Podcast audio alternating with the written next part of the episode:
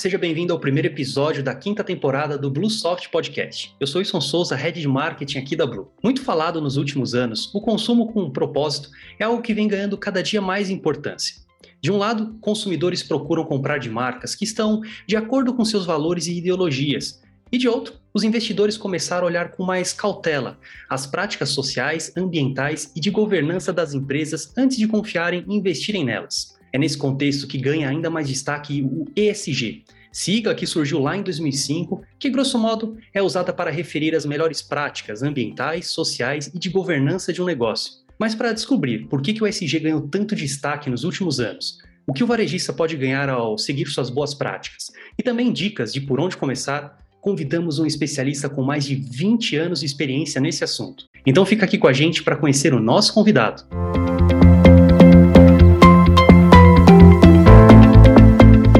Hoje estamos aqui com Marcelo Leme, fundador e CEO da Moraes Leme Consultancy, membro do Board of Advisor IBS e membro da banca examinadora da plataforma BISA em ESG, Governança Corporativa e Compliance. Seja muito bem-vindo, Marcelo.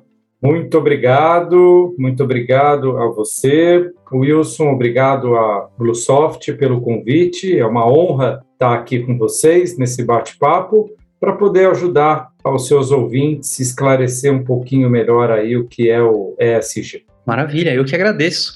É, antes da gente começar a falar sobre o tema do podcast, eu gostaria que você se apresentasse, né? Falasse um pouquinho da sua trajetória profissional, pessoal como é que você entrou no mundo do ESG, o pessoal te conhecer melhor? Vixe, Maria, olha, se a gente for falar aqui, não vai ter umas três horas aqui, cinco horas assim. Vamos lá.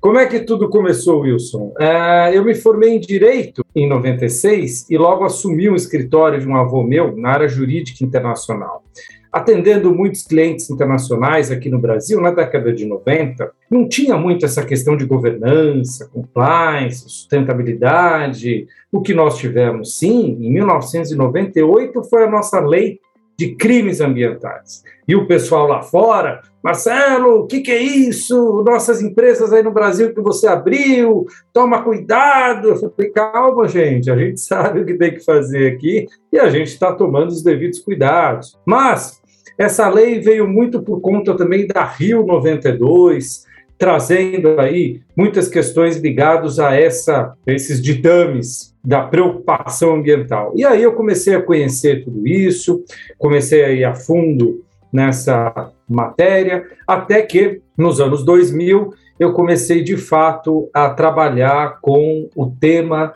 da responsabilidade socioambiental, que depois entrou em desenvolvimento sustentável e hoje sustentabilidade e o irmão da sustentabilidade, o ESG, que a gente vai poder tratar aí um pouquinho mais à frente. Maravilha, parabéns pela trajetória, pelo que eu vi bastante experiência já há muito tempo ajudando empresas do mundo, né, a transformarem seus negócios ou pelo menos fazendo com que elas pensem um pouquinho mais no que querem deixar de legado. É muito bom. Bom, Marcelo, o, o assunto né, desse podcast, o ESG, foi um dos temas mais pedidos pelos nossos clientes, né, para a gente poder gravar um episódio, discutir um pouquinho mais. É, como você mesmo falou, não é um tema novo, né, mas que acabou ganhando bastante destaque nos últimos dois, três anos aí. Né.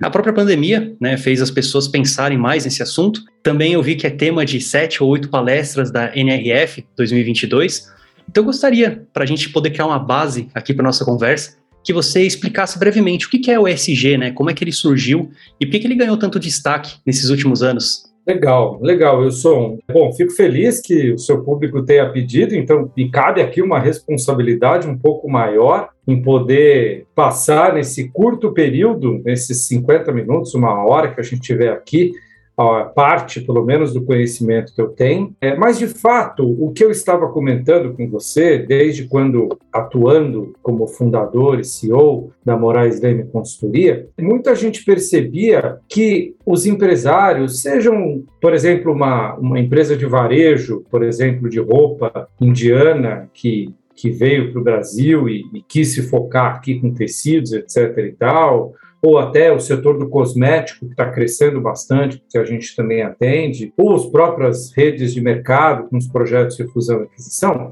tem muita coisa que tem que ser vista nisso, né? Então, quando começou, que eu comentei com você, nos anos 2000, o GRI, que é o General Report Initiative, com sede lá na Holanda, em Amsterdã, ele se filiou aqui no Brasil, dentro do IBGC, Instituto Brasileiro de Governança Corporativa, para trazer para o Brasil, para trazer para as empresas brasileiras e ajudar nas empresas estrangeiras que estavam vindo para cá com as melhores práticas do desenvolvimento sustentável. Nem se falava ainda em sustentabilidade. E quando veio para cá, alguns relatórios de sustentabilidade que vocês já devem ter visto no mercado começaram a ser divulgados. Inclusive, tive a oportunidade, e em três oportunidades, de ir a Amsterdã você esteve já em Amsterdã, Wilson? Não, ainda não, não, não tive é uma, essa, essa, esse uma, privilégio aí de ir para lá. Uma grande oportunidade. Só é. tomar cuidado com alguns bolos lá, que tem alguma fama, né? Já, já fiquei sabendo. É, tirando isso, tá tudo bem, né? Uma cidade muito bonita. E em, em Amsterdã é a sede dos encontros a cada dois ou três anos do GRI, e por que, que eu estou dizendo tudo isso? Eu tive a oportunidade de, em três encontros, inclusive até palestrar no, no último encontro que teve em 2006, desculpa, em 2013, que foi a última vez que eu estive presente, para falar sobre uh, as oportunidades aqui do Brasil. E aí, o que, que acontece? E as empresas, mundialmente, elas levam os seus relatórios de sustentabilidade para serem premiadas. E por incrível que pareça, neste ano, inclusive de 2013, muitas empresas brasileiras ganharam prêmio. Então tiveram, teve samba, teve aquele carnaval que o brasileiro gosta de fazer, né? Mas enfim, é um tema que é, ele sempre veio à baila aqui no Brasil e trouxe sempre esta preocupação. Para, poxa vida, o que, que a gente tem que fazer de fato aqui no Brasil para que as coisas avancem na nossa empresa? Então, em 2000, começou a ter um processo isso veio caminhando. Depois, 2003, 2004, algumas regulamentações no mercado financeiro, imputando para os bancos alguma responsabilidade quando emprestavam dinheiro, principalmente se eram projetos ligados à sustentabilidade. Depois você veio caminhando mais em 2014 com a nossa lei anticorrupção, que teve aqui no Brasil. Enfim, todos esses assuntos e diversos outros assuntos vieram pautar cada vez mais o tema da importância das empresas se organizarem cada vez mais. Até que o tema veio como o nome Desenvolvimento Sustentável, do Triple Bottom Line do People, Profit and Planet, e depois isso veio se desenvolvendo, desenvolvendo, desenvolvendo, e aí o Brasil falou, olha, algumas das nossas empresas, principalmente em 2010, a gente já tem uma certa maturidade para os nossos relatórios, a gente ter indicadores próprios e podemos caminhar com tudo isso. E o que, que aconteceu? Esse, cada vez mais esses temas foram profundamente tratados, principalmente com a nossa lei anticorrupção e principalmente também em 2019, olha só que interessante, antes da pandemia, portanto, teve um Fórum Econômico Mundial lá em Davos, que tem todo ano, onde as grandes economias, os grandes empresários se reúnem. E 2019, portanto, janeiro de 2019, já veio a pauta dessa questão da preocupação com os quesitos ambientais. Olha só, 2019 isso. A BlackRock, que é uma grande gestora, o, seu, seu fundador, Larry Fink, chegou e falou o seguinte: olha, a partir de hoje, todas as empresas que nós estivermos investindo vão ter que obedecer necessariamente os critérios ESG. Todo mundo tomou um susto. Falou, meu Deus do céu, e agora? Se essa grande gestora está dizendo que a gente tem que seguir esses preceitos, mas o que é o ESG? Aqui no Brasil ninguém falava absolutamente nada. E mundialmente a gente sabia, principalmente Europa e Estados Unidos, que, da, da, que, que são os berços maiores do quesito ESG, a gente já sabia que a coisa ia estourar aqui no Brasil. Então a gente só olhando e observando e assessorando principalmente esses clientes supermercadistas ou clientes também do varejo de uma forma de, de, de diversas áreas, mas também principalmente cosméticos, roupas, etc. e tal, para eles se atentarem a isso. Até que veio a pandemia. E quando veio a pandemia, aquilo que muito sabiamente você falou, Wilson, foi apenas um tapinha no bumbum da criança.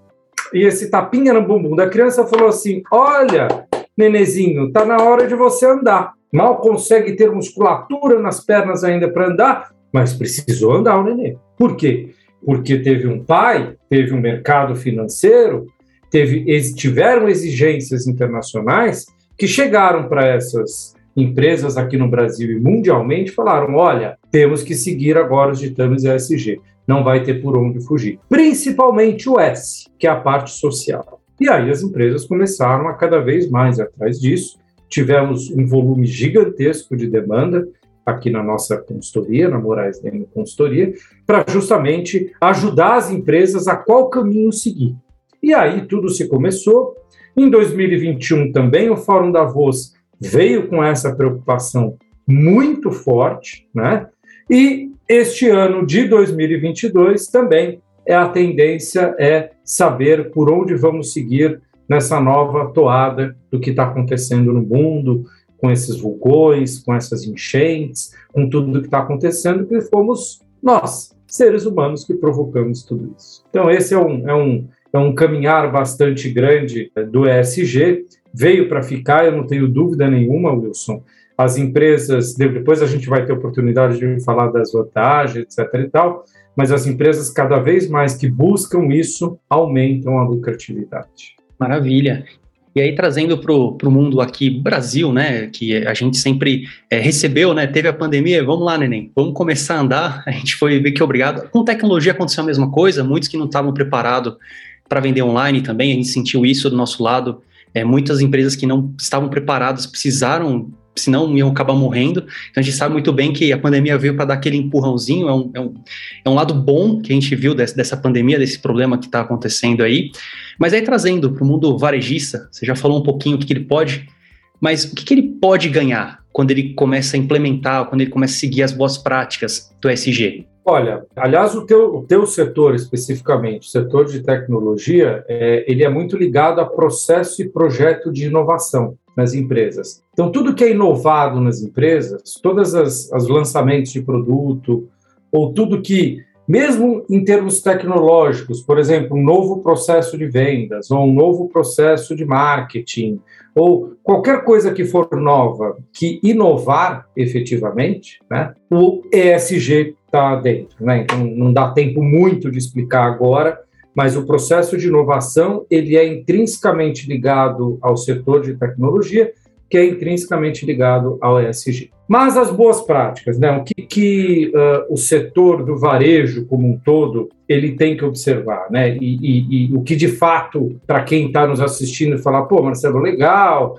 eu leio jornais, vejo revista, tem filme, tem documentário, salvamos o planeta, etc. Mas e aí? E eu com isso?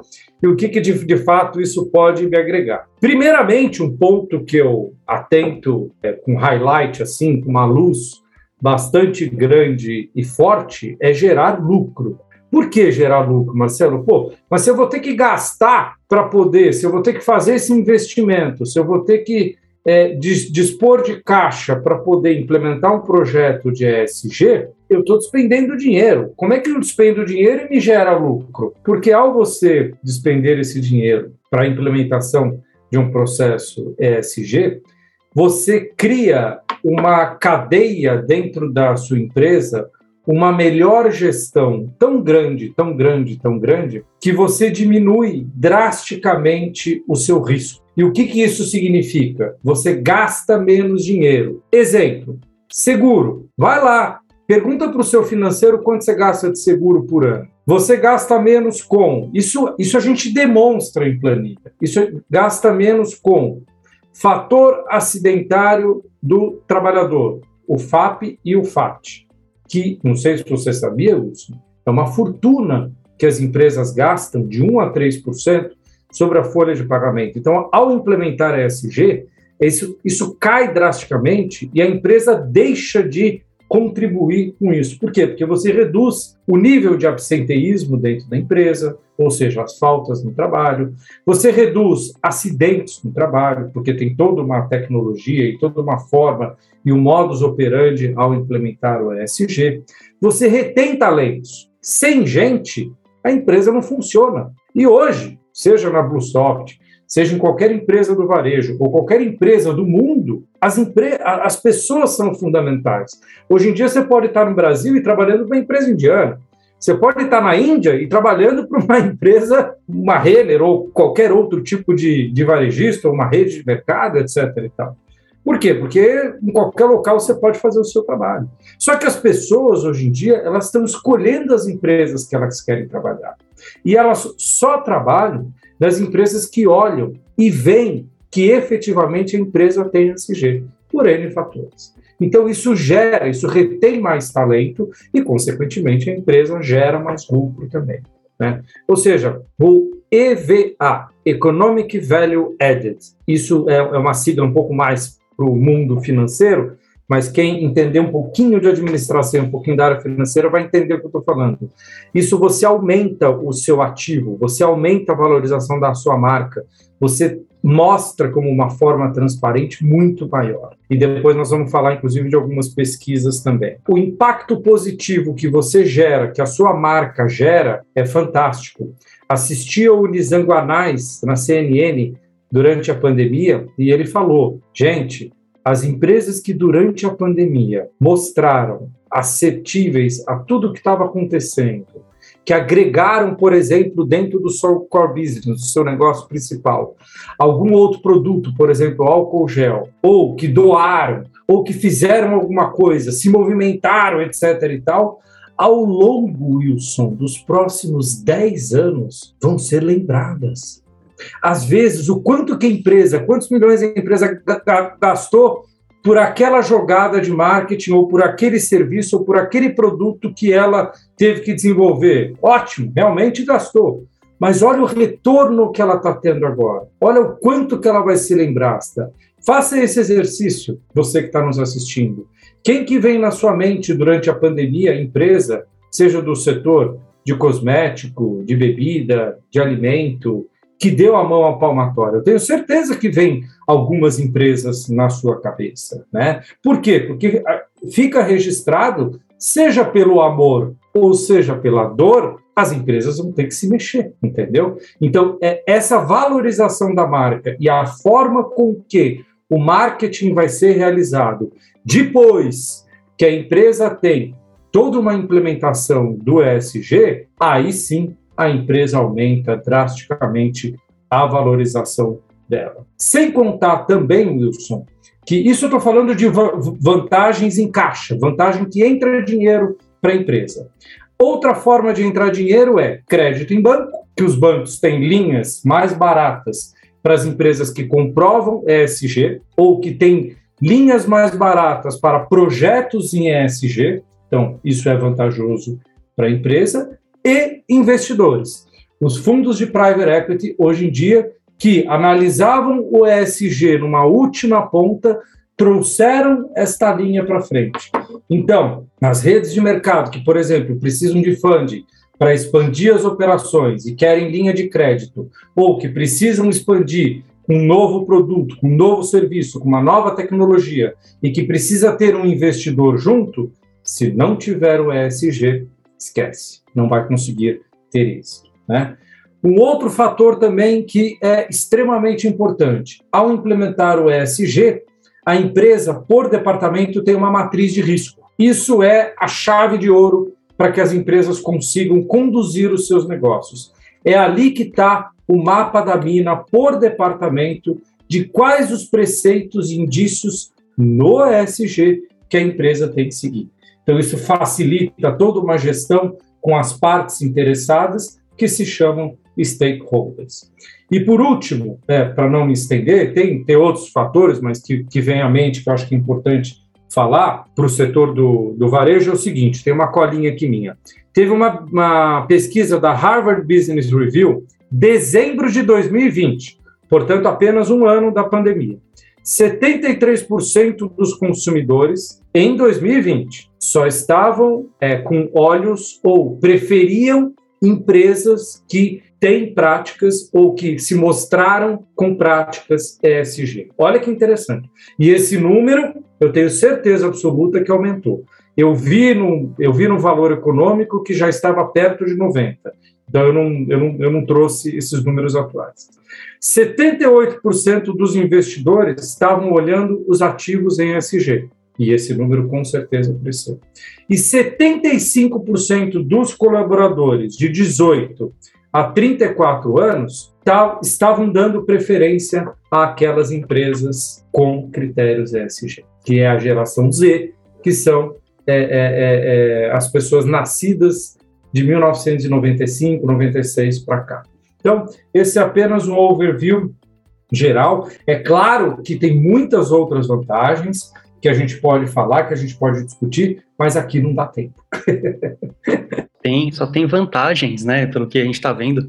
É até interessante, é, como você comentou, a gente tem um outro programa que chama Gigantes do Varejo, onde até o nosso diretor, né, o André, ele estuda empresas varejistas de fora do Brasil, empresas de capital aberto, e ele estuda lá o relatório, tem Q e tal, e ele é engraçado porque todos os relatórios lá de fora, que para investidor, para ver, todos eles têm lá um, uma sessão, um capítulo inteiro sobre ESG. O que, que aquela empresa está fazendo, como ela está fazendo, quais são os próximos 5, 10, 15 anos para do que de, de ações que elas vão fazer dentro do ESG. E a gente viu que algumas empresas aqui no Brasil também estão começando, ou já tinham, né? É, eles tinham aquele sustentabilidade, né? Que você falou que é o irmão do SG, né? Um anterior. E a gente está vendo que cada vez mais as empresas estão indo nesse caminho que realmente, não vou nem falar que é tendência, já está aqui, é, não vai sumir. A gente vai continuar e só tende a aumentar. Bem interessante a gente ver as, as vantagens de seguir as boas práticas do SG, até mesmo como investimento, não se não estou falando de investidores investirem, mas mas até a própria população interna, até os próprios colaboradores querendo continuar trabalhando numa empresa que pensa nelas, né? Pensa ali no, no Szinho, né? No social delas, no ambiente que elas também trabalham. Muito bom. Bom, não, não tem dúvidas de que só tem vantagens. Mas aí o varejista, olhando isso, ó, beleza, só tem vantagem aqui. Por onde que eu começo? Essa pode ser a próxima pergunta deles, né? O que, que ele precisa fazer para começar a pensar na SG? Precisa ter uma pessoa focada ali dentro? Precisa ter uma área dentro da própria empresa para cuidar disso? Por onde que o varejista pode começar? Legal, excelente pergunta, Wilson. É, as empresas que a gente atua, normalmente, ou tem um diretor de sustentabilidade, ou tem um diretor de recursos humanos que acabam dando de presente cuidar da sustentabilidade, ou tem um comitê que cuida de sustentabilidade. Mas assim, o que, que acontece, né? Como o assunto é muito novo, é, OSG especificamente, as empresas elas ficam muito perdidas. E não tem problema ficar perdida, porque tudo que é novo, né, tudo que é novidade, gera uma certa ansiedade e, e, e, e gera um certo uh, uh, frisol no sentido, bom, por onde eu vou começar? O que, que eu tenho que fazer? Mas o que, que isso, as vantagens, pouquinhas delas eu falei para você, né? Mas é muito importante, é, por onde começar, primeiramente, saber se o dono da empresa, né, ele, ele está disposto ou ele entende que essas vantagens agregam vantagem financeira para ele. Isso é o primordial. Partindo do princípio top, down, de que lá de cima existe sim, seja de um conselho de administração, seja de um presidente de uma empresa, sejam de quem são os diretores sócios dessa empresa, ou até dos investidores envolvidos, bom, pessoal, realmente estamos convencidos que a gente vai ter que implementar o ESG na empresa. Partindo dessa premissa e partindo que existe é, essa concordância para que se tenha o ESG dentro da empresa, o principal ponto é iniciamos por um mapeamento, mapeamento em todos os departamentos, inclusive principais stakeholders, principais partes interessadas no processo. Então, você tem N formas de você mapear todos esses processos. mas você tem que mapear todos os critérios ambientais dessa empresa, todos os critérios sociais e todos os quesitos ligados à governança corporativa dessa empresa. Depois que você realizar todo esse mapeamento e engajar, conversar com seu fornecedor, que a gente tem plena ciência que principalmente no ramo de supermercados, inclusive até o sistema de vocês, acredito que deva atender isso também, é esses problemas que existem com entrega com fornecedor, falta dessa, às vezes, dessa comunicação. Então, quando implementa ESG, tudo isso melhora, tudo isso fica mais transparente. Claro que com uma boa tecnologia também. Isso é fundamental.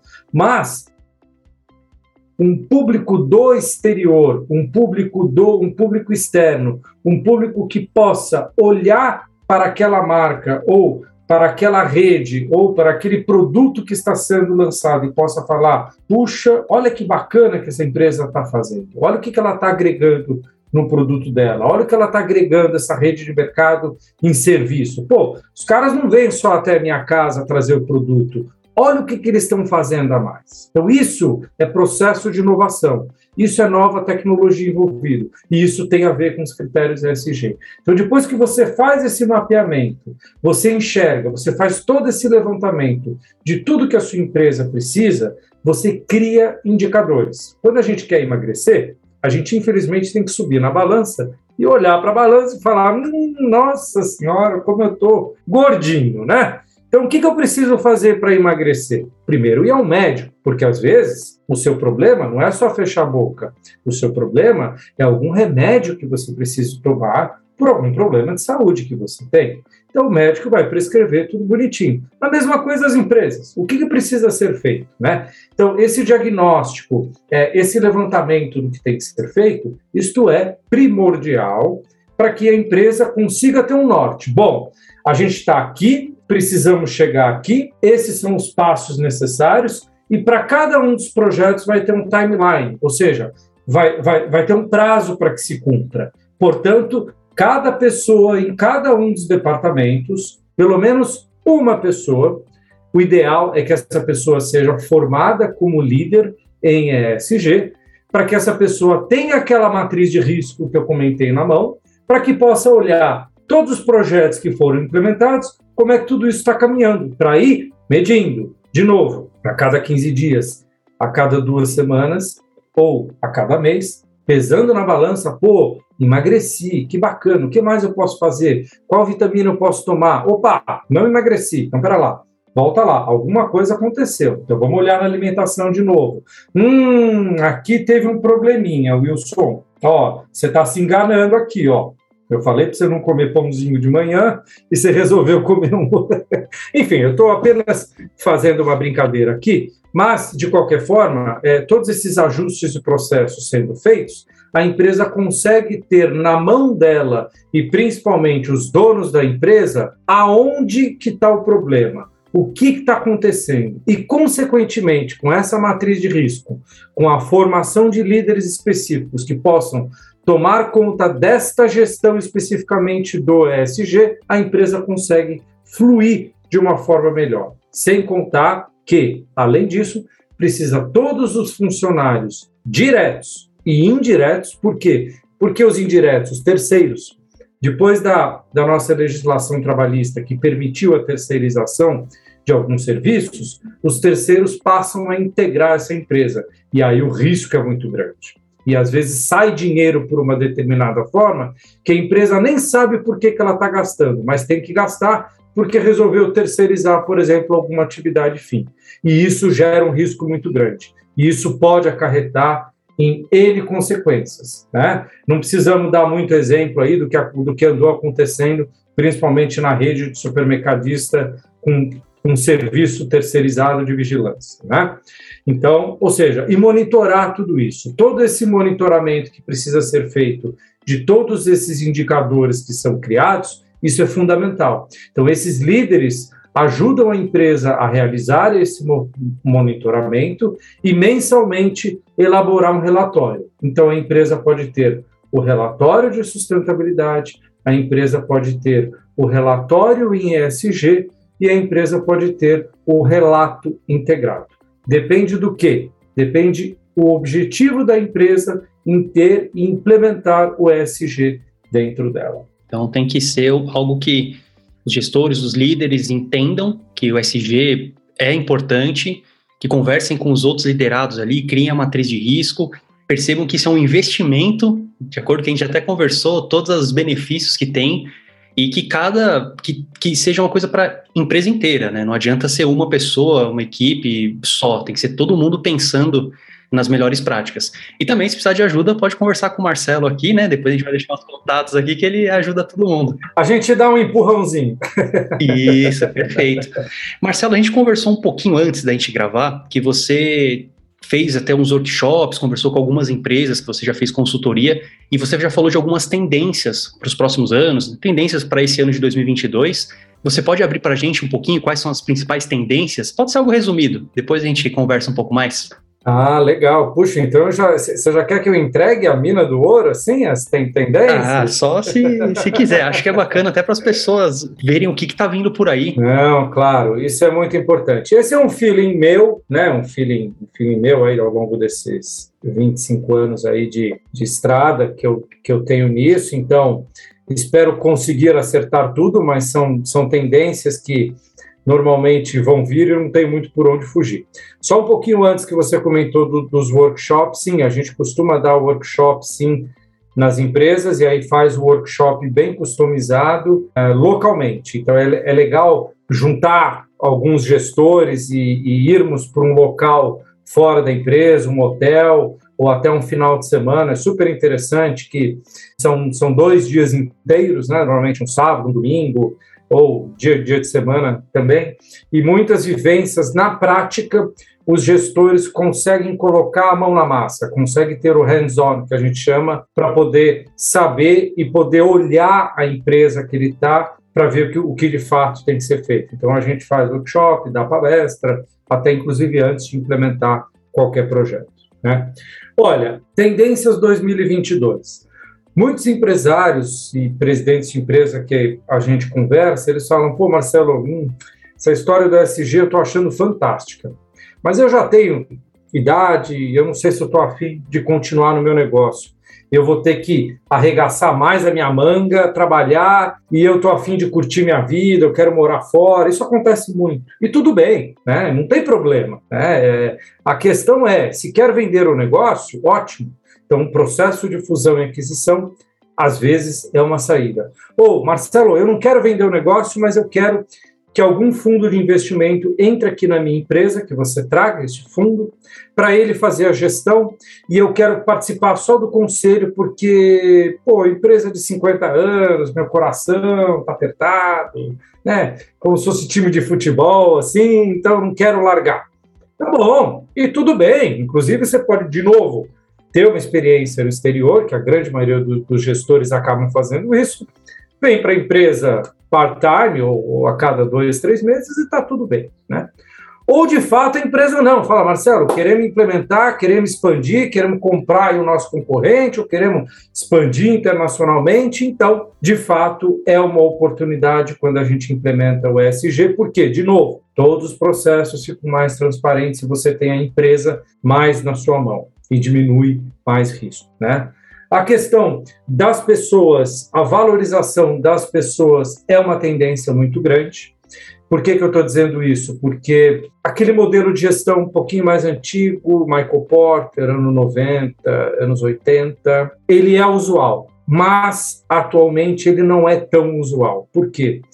porque a questão de chefe subordinação deixa de existir. Essa questão mais vertical, passa a ficar mais horizontal. Todo mundo acaba participando do negócio, todo mundo acaba agregando. Claro que existe subordinação, claro que existe líder, chefe, etc. e tal, mas a valorização das pessoas acaba olhando que é o dentro do S do social, que envolve o público interno, colaboradores, isso tende a ter uma excelência aquelas empresas que olham mais para isso também. Tomar um pouco de cuidado também com o home office ou o anywhere office, ou seja, existe uma tendência muito grande das pessoas pegarem o laptop e irem para um hotel, trabalharem de lá, não é? Vão ao sanitário. Aconteceu diversas vezes isso. Não foi uma vez, nem duas, nem dez. Diversas empresas que a gente foi, aconteceu vazamento de dados, porque o gestor estava lá, num hotel, numa piscina, se levantou, precisou sair cinco minutos, retornou, e o computador ficou aberto. Não tomou o cuidado, o devido cuidado. Né? Então, e o próprio sistema de TI, vocês que trabalham com isso, vocês sabem disso, e redes de fora, etc, etc, etc. Então, tem que se tomar um pouco de cuidado, sim. A questão do segmento de varejo também. Para esse ano de 2021 já foi uma, uma crescente muito grande. E para esse ano de 2022, em alguns fóruns inclusive fóruns internacionais que a gente participa, os investidores estão com uma tendência muito forte em trazer capital para o Brasil, América Latina também, para o, especificamente no setor de varejo, para as empresas que, se, que comprovam que têm um ESG. Tendo em vista, no, no início da, da sua fala, você comentou da preocupação que a própria NRF tam, também vai ter o tema do, do ESG. Então, os investidores estão é, como frontline aí nessas questões para poder observar tudo isso. A questão dos produtos e serviços passa a ser uma tendência crucial para as empresas em 2022 que não tiveram planejado em do, do, 2021 agregar nos produtos ou nos serviços critérios de ESG, vão ter que rever isso rapidamente porque passa a ser uma tendência e, principalmente, Wilson, uma exigência do próprio consumidor. Lembra do que eu falei na nossa conversa anterior, daquela porcentagem 75, 78 de 2020, que agora está muito maior. Então, o consumidor passa a ser muito mais exigente. Para as empresas que quiserem ir para a Bolsa de Valores, Brasil ou exterior, existe a CVM, salvo engano, número 59 uma exigência que até 2023 as empresas, no formulário de referência, vão ter que citar lá quesitos ligados ao ESG. Então, até as empresas que forem para a Bolsa vão ter que comprovar agora. Então, não tem por onde fugir muito. Né? Outro, outra tendência extremamente importante, Wilson, que as empresas podem para você que é gestor, dono do seu negócio, ou você que é C-level, que está nos assistindo, ou você que é gerente, atrelar metas ligadas ao ESG. Metas financeiras, eu estou dizendo, né? É, metas de um, dois a três, eu já vi até 10 salários dentro de empresa, se o gestor, se o diretor cumpre determinado, de, determinada meta é, dentro do ESG. Então, isso é super interessante, porque, de novo, com aquela ferramenta que a gente elabora com o um mapa de risco por departamento, é tranquilo do gestor olhar semanalmente e ver, putz, eu preciso puxar aqui porque quero bater minha meta. Então, e, e por que, que a empresa acaba tendo capital para poder pagar essa meta? Porque lucra mais. Né? Não, não tem matemática. A empresa vê entrar dinheiro dentro do bolso dela né, vê uma maior lucratividade. E com isso, ao invés de pagar so, somente os dividendos, por exemplo, para os acionistas, consegue ter um fluxo de caixa maior para remunerar os diretores em nível C-level de todas essas metas. Então, essa é uma tendência, inclusive, do setor de varejo, cosmético, a própria L'Oréal já, já pratica isso também. Início do ano, a gente recebeu o relatório deles lá na França, muito interessante. Aqui no Brasil, algumas empresas já têm é, feito essa prática e tem dado muito certo, então é uma tendência que veio para este ano de 2022 a ficar. A questão do, dos líderes que eu comentei, isso passa a ser extremamente importante porque esses líderes, ao formar esses líderes, um dos principais fatores intrínsecos na formação desse líder é ouvido, é treinar o ouvido dele para uma escuta ativa e não simplesmente uh, ser um líder com um chicote na mão. Isso não é líder, né? Então a gente explica para esse líder, a gente treina esse líder, a gente forma esse líder para que ele consiga ter uma gestão. Até porque ninguém nasce da barriga da mamãe dizendo: "Olha, mamãe, sou líder". Não. O líder a gente vai criando nele essa, esses skills, né, os hard os soft skills, para que ele consiga ser um líder. Então, outra questão importante também do setor de varejo, para quem exporta. Alô, para quem exporta. A Europa, setembro, outubro deste ano, uh, de 2000, nós estamos gravando em dezembro de 2021, a Europa, setembro deste ano de 2021, outubro deste ano, teve uma série de diretrizes para alguns produtos, seja do setor de cosméticos, seja do setor alimentício, bebida, que só poderiam exportar para a Europa que tivesse comprovadamente, Wilson, os critérios de ESG. E aí, como é que você comprova tudo isso? Né? Exportação de produtos de uma forma geral. Né?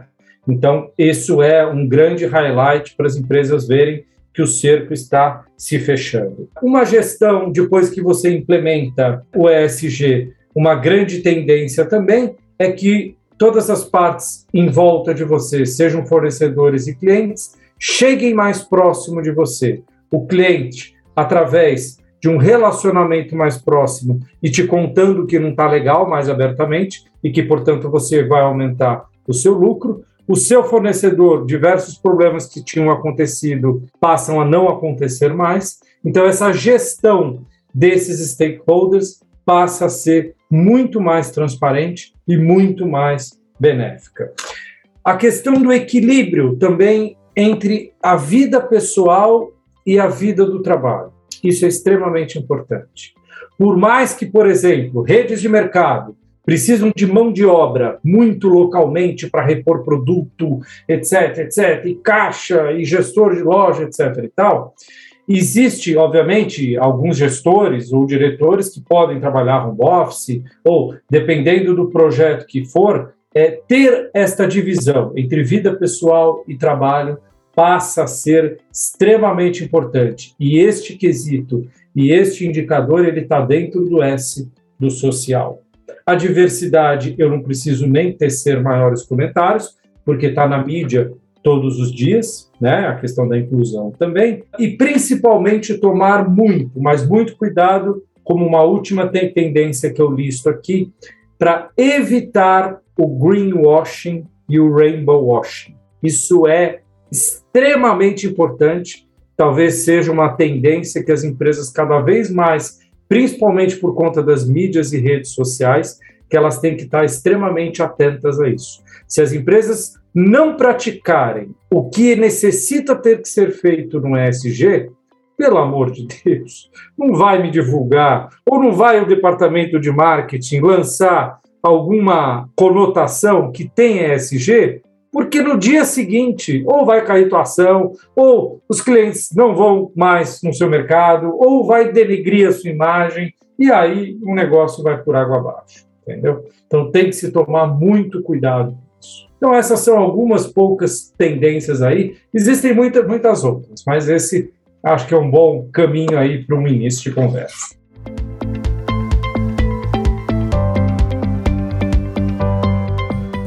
Marcelo, quero agradecer a sua presença aqui no Bluesoft Podcast. Ficou curto, né, o tempo para tanto é, assunto já bom. Acabou? já acabou. Senão a gente fica, fica horas aqui, vai passar um dia falando é. sobre. É, é, importante, né, a gente realmente pensar o legado que a gente quer deixar, né, da, no, no, mundo. Então, agradeço mais uma vez pela aula sobre esse assunto. Nada. É quero pedir que você deixe suas considerações finais e também os melhores canais de contato para quem quiser saber mais, conversar com você, conhecer sobre o seu trabalho, como é que as pessoas te encontram? Legal. Então, primeiro eu quero te agradecer, Wilson, na, na sua pessoa, o contato que você fez comigo, muita gratidão.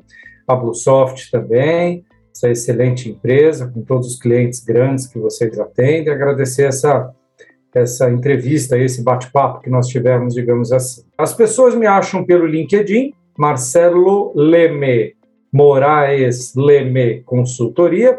Lá aparece uh, todos os palestras, workshops, eventos que eu faço, etc. e tal, algumas opiniões. É, eu prefiro não contratar uma empresa de marketing, eu prefiro eu mesmo, quando der um tempinho, ir lá falar, então, portanto, não tenho muitas publicações. E, principalmente, uh, Wilson, como esse tema é muito novo e eu gosto muito de ajudar pessoas, que eu acho que esta é uma base minha própria, não só da Moraes Leme Consultoria, mas de outros institutos que eu, que eu faço parte pro bono, eu vou disponibilizar o meu WhatsApp aqui da Moraes Leme corporativo para as pessoas me mandarem uma mensagem para trocarmos uma ideia. Então, código de área 11 99688 2238. Manda uma mensagem, falou: Olha, Marcelo, eu te vi lá com o Wilson tal, na Microsoft, eu tenho aqui, eu preciso conversar com você, etc. Sem problemas.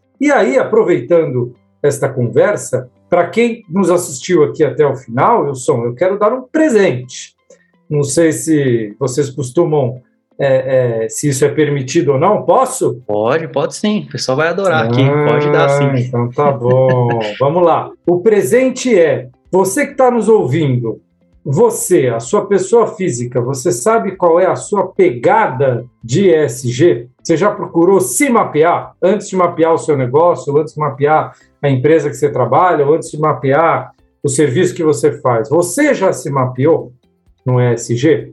É muito legal isso.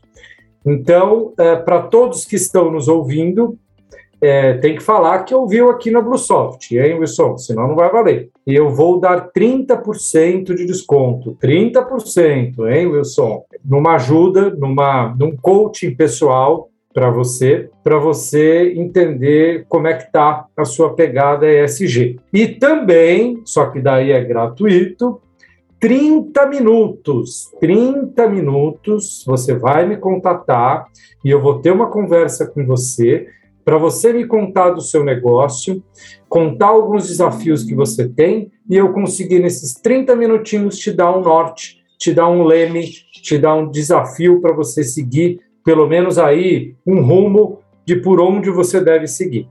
Combinado, pessoal? Espero que vocês tenham gostado desse presente que eu, que eu vou dar para vocês. Não tem problema, podem me contatar, a gente vai conversando. Claro que eu tenho certeza, quando eu faço isso, eu recebo bastante WhatsApp, mas aí a gente vai se organizando na agenda e a gente vai conversando. E para terminar, eu gosto muito do Vitor Hugo, que é um escritor francês. Eu anotei aqui uma estrofe dele, que é uma colinha aqui minha, então eu vou ler para vocês rapidamente. Crer é apenas o segundo poder. Querer é o primeiro. As montanhas proverbais que a fé transporta nada são em confronto com o que faz a vontade. Então, isso aí vocês meditem sobre isso para entenderem qual é o rumo que vocês querem seguir e, principalmente, pensem bastante no ESG. E eu fico à disposição de todos vocês e de vocês da Bluesoft também. Gratidão, Wilson. Agradeço, uma maravilha. Eu vou deixar na descrição todos os links, o telefone também, os canais de contato que você comentou, Marcelo. E se você que está nos escutando ou nos assistindo, estiver precisando de um ótimo parceiro de tecnologia para acelerar ainda mais a transformação digital aí da sua empresa, entre em contato. A nossa equipe está ansiosa para conversar com você sobre gestão, boas práticas, tecnologia. Então conte com a melhor plataforma de gestão online 100% web para o seu negócio. Também não esquece de curtir e compartilhar esse conteúdo lá no Twitter, Instagram, LinkedIn, ou lá nos grupos de Facebook e também do WhatsApp, ou para aqueles que possam se interessar e se beneficiar dele. E se você também tiver uma dúvida, crítica ou sugestão, deixe um comentário. Muito obrigado e até o próximo episódio.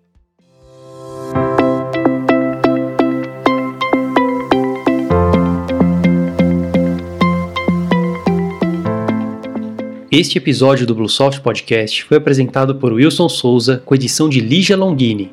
Este conteúdo é um oferecimento Bluesoft ERP, sistema em nuvem especializado em redes varejistas de médio e grande porte.